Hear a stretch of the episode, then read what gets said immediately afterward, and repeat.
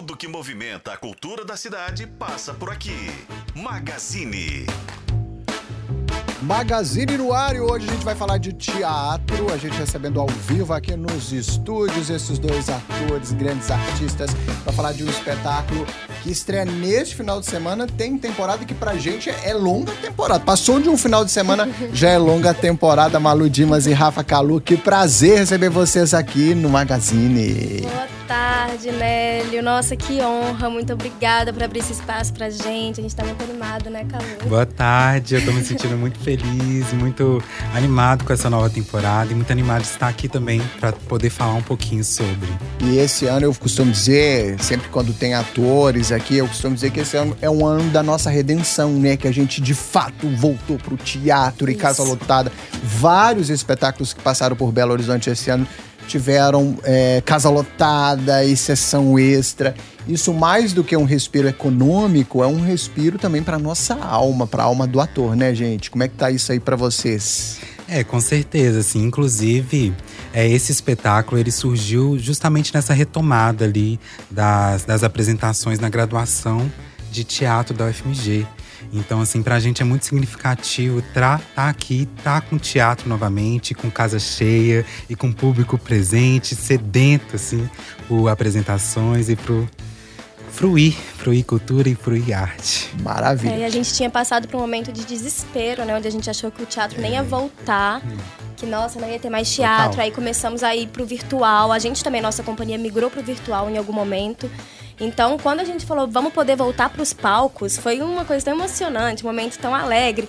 E aí, poder hoje estar fazendo circulação ainda pelas periferias, onde a gente cresceu, trazer essa raiz é, é impressionante, é incrível, assim, não tem nem palavras pra falar. Malu, eu não poderia deixar você passar por aqui sem falar sobre seu último trabalho na TV, na novela, que foi um sucesso. Você falando sobre agente de teatro, você tem formação no teatro e foi pra TV e tá transitando muito bem nessas duas, nesses dois formatos, nessas duas linguagens.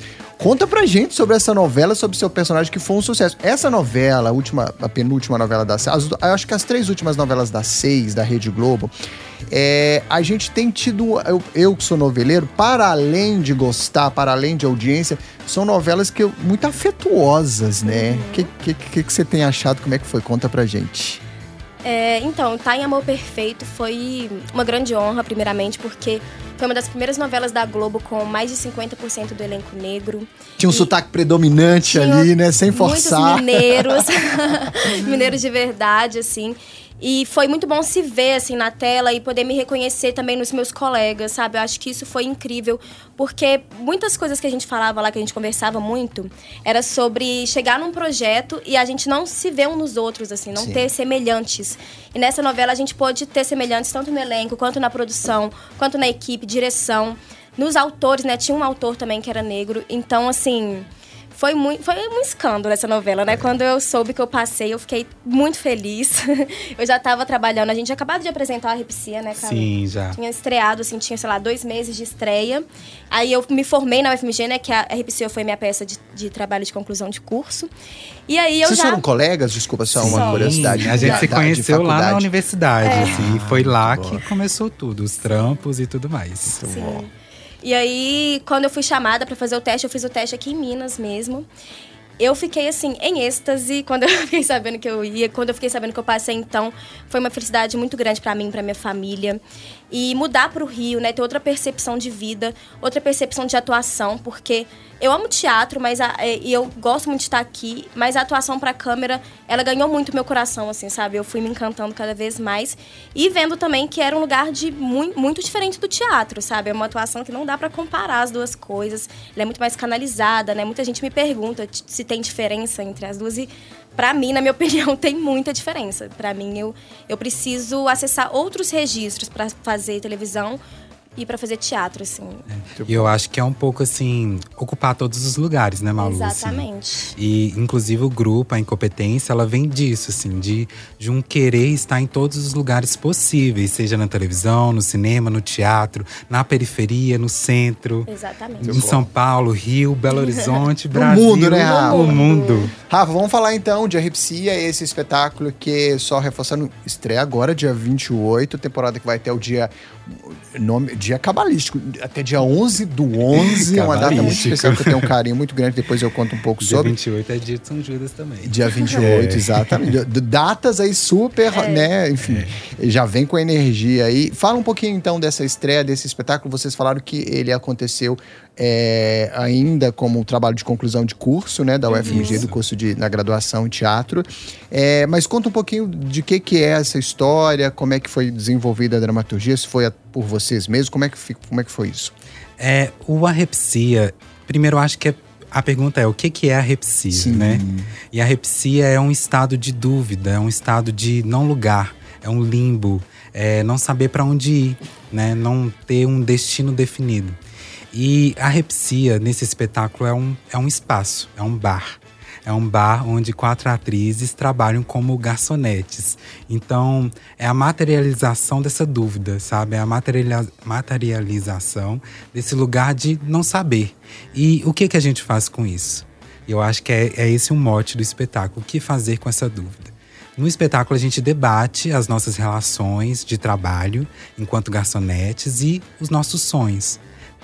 Como sonhar, sabe? O que é sonhar? Quem que sonha? Foi antes da pandemia isso? Então, vou chegar lá. É.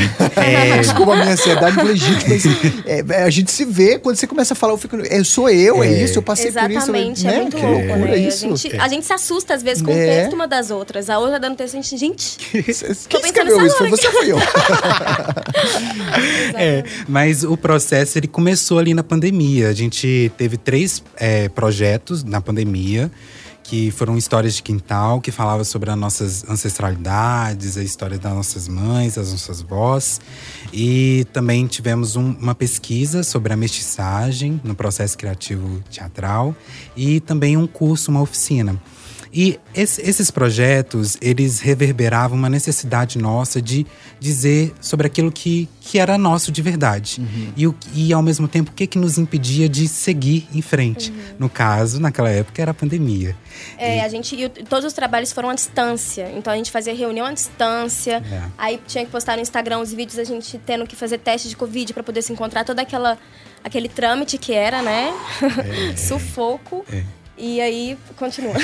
Não, e aí a gente, quando terminou ali a primeira parte da pandemia, vamos dizer assim, 2022, a gente estava com uma necessidade muito grande de se movimentar, né? De conseguir sair desse lugar é, do trabalho como, como como lugar de prender uma identidade, uma necessidade, um sonho, uma vontade. Então a gente começou a se encontrar nas casas uma das outras.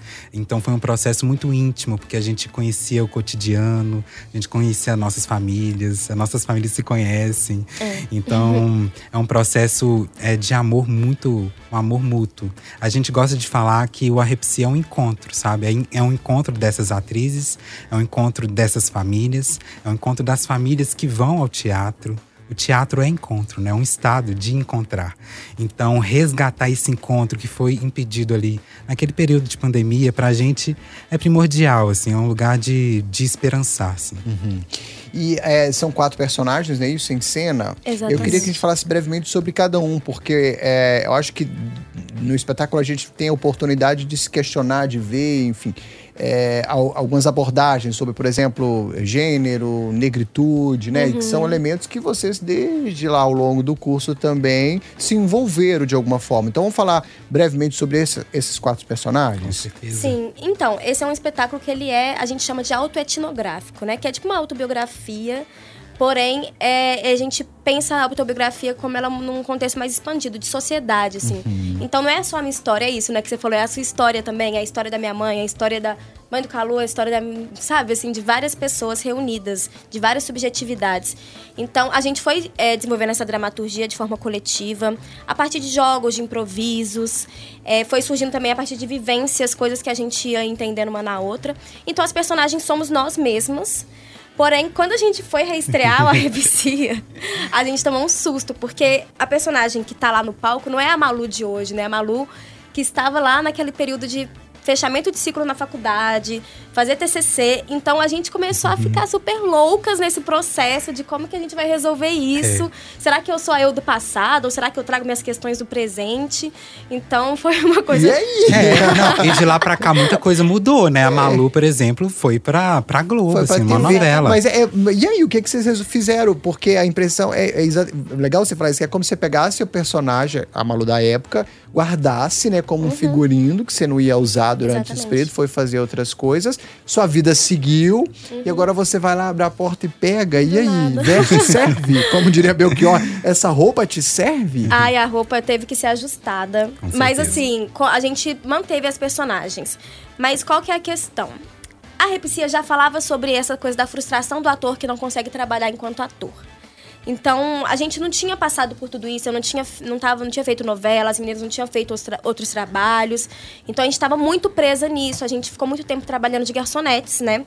Antes da. Acabou a pandemia, assim. Acabou a pandemia, A gente, a gente entrou e a gente trabalhava no mesmo bar ainda. Então a gente também pegou muitas vivências desse bar e trouxe pra dentro do espetáculo. E aí a gente passando o texto, a gente falou, nossa, gente, mas eu já, eu já conquistei isso. Nossa, isso que eu falava que eu queria fazer, eu fiz. e aí, e aí, a gente falou, como é que a gente vai fazer? Então a gente muda tudo.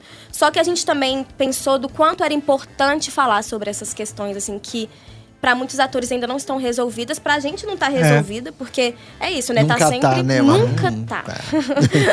sempre vamos estar procurando, vamos estar em Porque busca. ainda existem Malus, né, É. do- da- de 2022. Ainda- Ainda existem Malus, Calus, Gabrielas, Saras, que E são na- as na atrizes. gente, inclusive, né? E na gente, inclusive. Então a gente aj- ajustou algumas coisinhas de, ah, eu acho que esse discurso aqui não é não tá nesse lugar.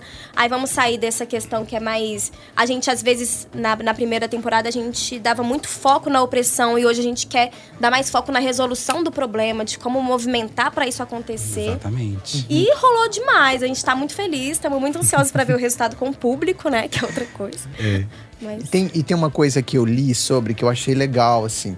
é, é, por mais que talvez quem tem, tem alguma relação mais íntima com o teatro vá levar por esse lugar, mas é, um- é, uma, é uma grande provocação sobre o mercado de trabalho do ator, Exatamente. também. Não tem isso, assim? Sim.